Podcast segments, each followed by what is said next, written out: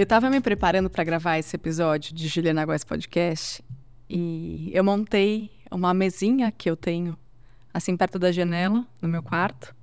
Coloquei o espelhinho que eu costumo usar, o tripé, o telefone para gravar.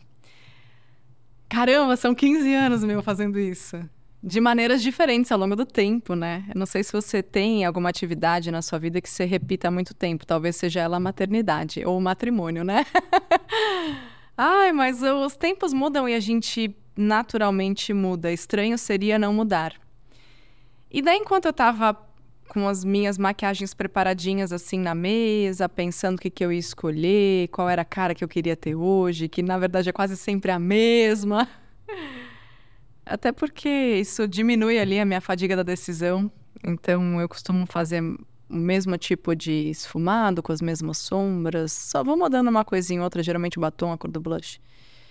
Mas eu ainda vivo esse mundo da, da beleza, né? Que eu estive muito inserida lá atrás, quando era modelo, que foi bem complexo, sabe, gente? A maneira como existia uma pressão estética absurda como era um ambiente muito tóxico e o corpo nunca estava bom, a cara nunca estava boa, o cabelo nunca estava bom e não era nem eu que olhava tudo isso.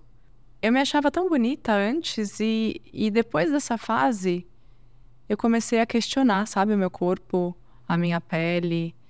Eu, eu assim, mudei até a percepção que eu tinha. Eu sempre fui uma menina de sardas e lá eles chamavam de manchas. E o cabelo de praia não podia ser cabelo de praia. E a minha pele mais bronzeada também não servia.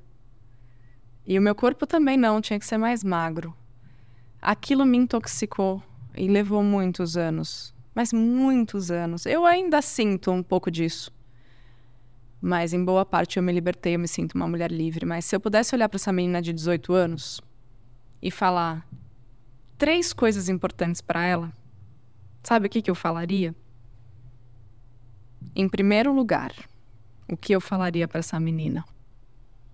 Que é o que eu tenho ensinado à minha filha. Acabei, assim, de, de lembrar que a gente estava no elevador esses dias. Ela tem seis anos. E ela escolheu alguma coisa, assim, bem peculiar. Eu não sei se era roupa. É... Ela estava indo numa festinha com de carona com uma amiguinha. Ela escolheu a roupa dela. E daí eu, filha, você não acha que essa daqui vai ficar boa? Ela, não, mamãe, já escolhi aquela. Era alguma coisa, uma escolha bem peculiar. Assim, eu nem me atentei, agora eu não lembro o que que era, porque de fato eu não dei importância, porque eu também não quero me sobressair e fazer escolhas que ela pode fazer já por ela, senão eu tiro autonomia, eu tiro independência. E daí ela se olhou no espelho e falou: Mamãe, eu sou tão linda. Eu falei, tá, filha, porque você também é linda por dentro. E linda por dentro faz fora ficar muito melhor. E sabe de uma coisa? Eu venho falando cada vez mais isso para ela que eu gostaria de ter ouvido já na minha infância e que eu falaria para minha menina de 18 anos. Eu falaria assim: olha, mantenha a habilidade de se admirar, por dentro, por fora. Mantenha essa capacidade de não só se ver, mas de se enxergar. E quer saber? Qual é a opinião mais importante do mundo? De quem é?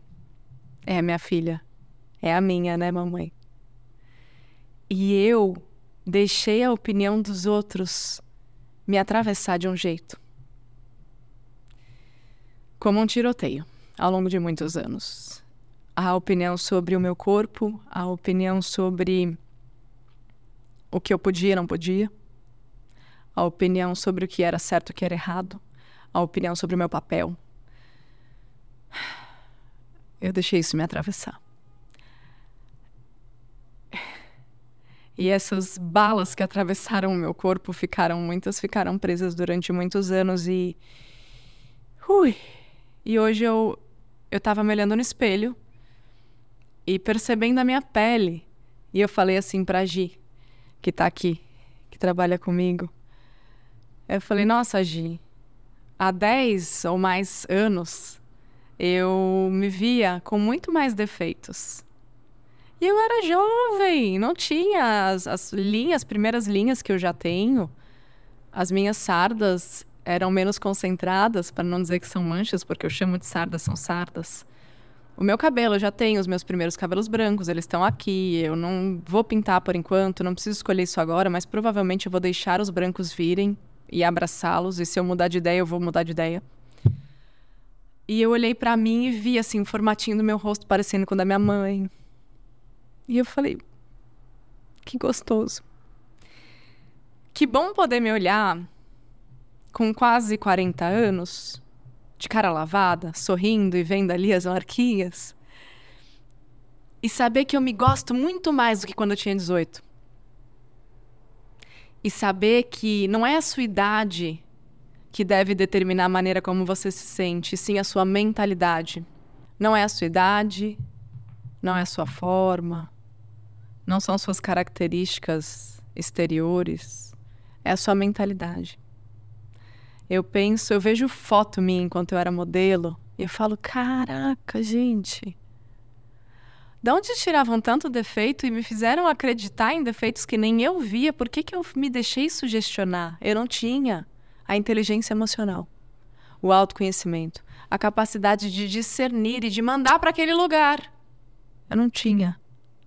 Hoje eu tenho. Quando você estiver desistindo de você ou acreditando em coisas sobre você que te diminuem, questiona a sua mentalidade. Não é o seu olhar. Não é o que você é, quem você é, o que você faz. É a sua mentalidade que precisa ser ajustada. Senão a gente vai passar uma vida se ajustando por fora. Se a sua mentalidade não muda, nunca vai estar tá bom o suficiente. Essa é a primeira coisa que eu diria e que eu, eu me emociono quando vejo a minha filha falando e repetindo a opinião mais importante é a minha. Gostaria de saber disso. Segunda coisa, diria, parafrasearia Carlos Drummond de Andrade. A dor é inevitável, o sofrimento é opcional. Isso muda tanta coisa.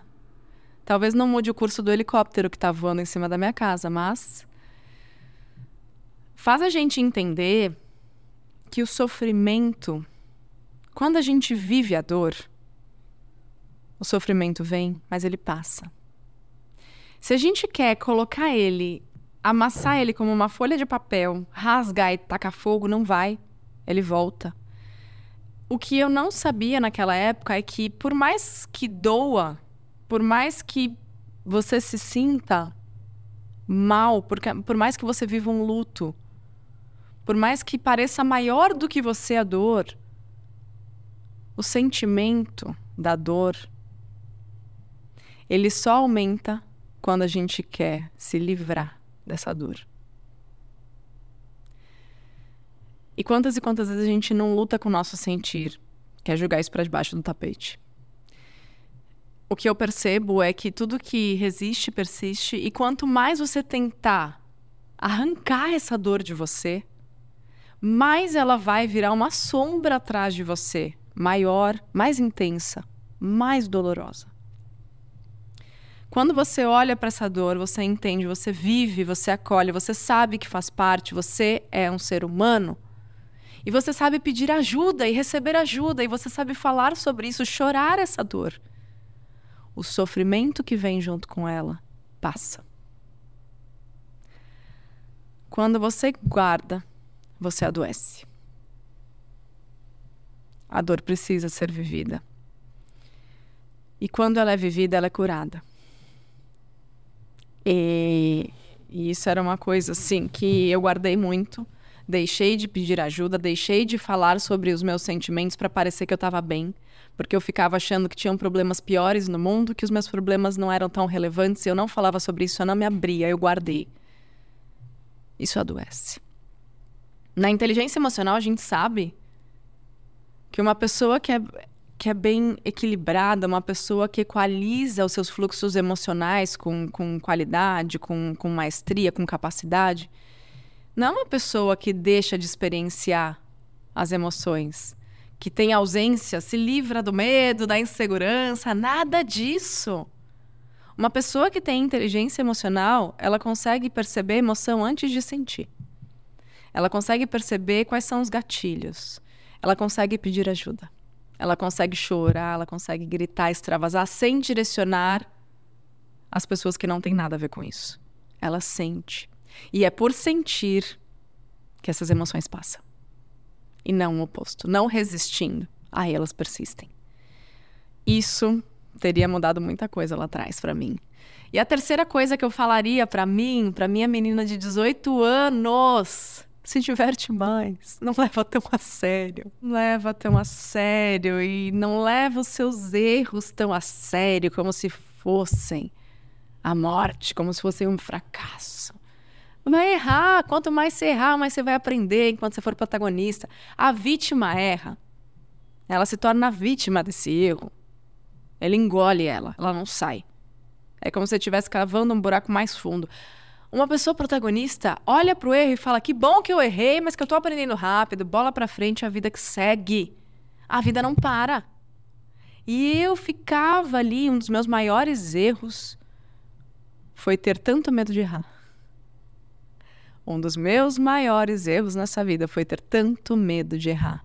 Se eu soubesse lá atrás que cada erro, quando a gente olha para ele de peito aberto como aprendiz da vida e se pergunta o que eu aprendo com isso, como eu me fortaleço com isso, como eu me torno mais experiente e como é que a partir desse erro eu não o cometo mais, teria mudado muita coisa para mim lá atrás. O medo nos paralisa. E o medo de errar nos impede de ter a ousadia necessária para dar os passos necessários para viver, para realizar, para fazer diferente. O medo de errar te faz andar em círculo na vida. E depois você se questiona por que eu não saio do lugar. O medo de errar te faz perder a vida que você está vivendo, as chances de se arriscar. Isso teria mandado muita coisa também.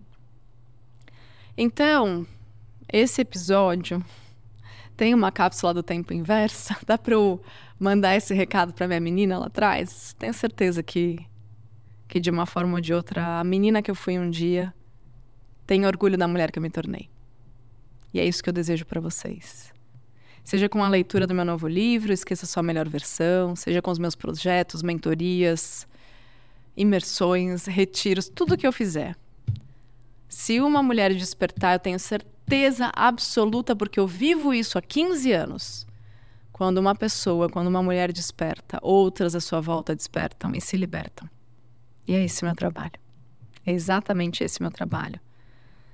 Se eu não tivesse ousado e arriscado, se eu continuasse com tanto medo de errar, eu não teria recomeçado depois de um reality.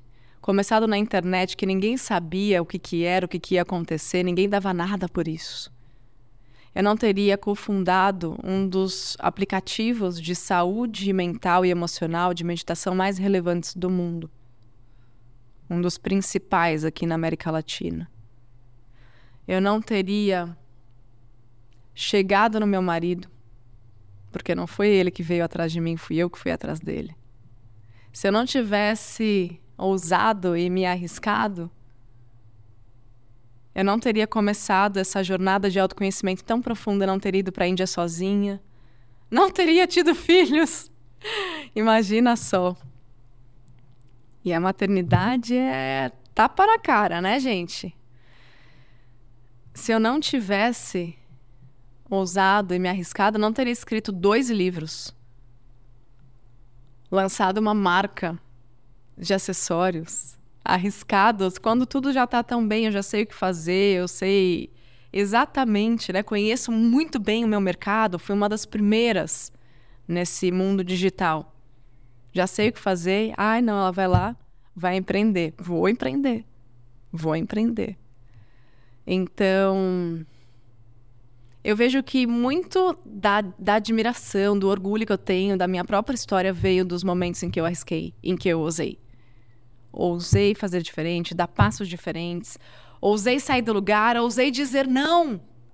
Às vezes a ousadia que você mais precisa é dizer não. Para se proteger, para se respeitar, para se poupar, para se libertar. Qual é o não que você está precisando dar para alguém ou para algo nessa vida? E dizer não foi uma das minhas maiores dificuldades também. Mas são aprendizados, eu sigo aprendendo. Ainda sinto um pouco disso tudo que eu trouxe para vocês, dessas três mensagens para minha menina de 18 anos, sonhadora e extremamente vulnerável e ferida. Eu ainda vivo o impacto disso. Eu ainda tenho momentos em que eu volto minimamente para esse lugar, mas eu percebo muito mais rápido. O autoconhecimento faz isso com a gente, deixa a gente esperta, atenta, sensível, intuitiva. Percebo rápido e com todas as minhas ferramentas sei voltar rápido para o meu lugar de volta, para o meu lugar de protagonismo, que é isso que eu desejo para vocês. Faz essa mensagem chegar mais longe. Porque possivelmente ela vai abrir os olhos e abrir o coração de alguém que ainda esteja vivendo esses ciclos repetitivos extremamente limitantes. E saibam que enquanto eu estiver aqui em qualquer projeto meu, enquanto eu puder fazer uma pessoa ou uma mulher despertar, irei.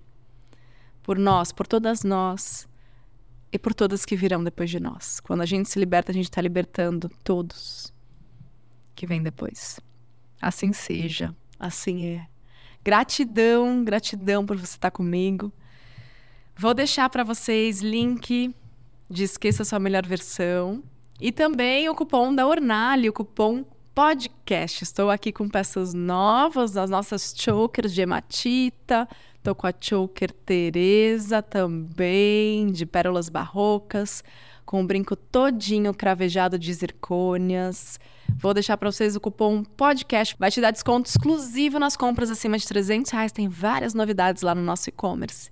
Então, aqui a Juliana Podcaster, palestrante, empreendedora, empresária, te convida a usar e se arriscar. Eu tenho certeza que isso vai ser um dos movimentos mais importantes para você lá no seu futuro, se olhar como eu me olhei hoje no espelho e falei: caramba, como eu me gosto tão mais, como eu me aceito tão mais, como eu me honro tão mais para que você viva isso também. Combinado? Um grande beijo e a gente se vê no próximo.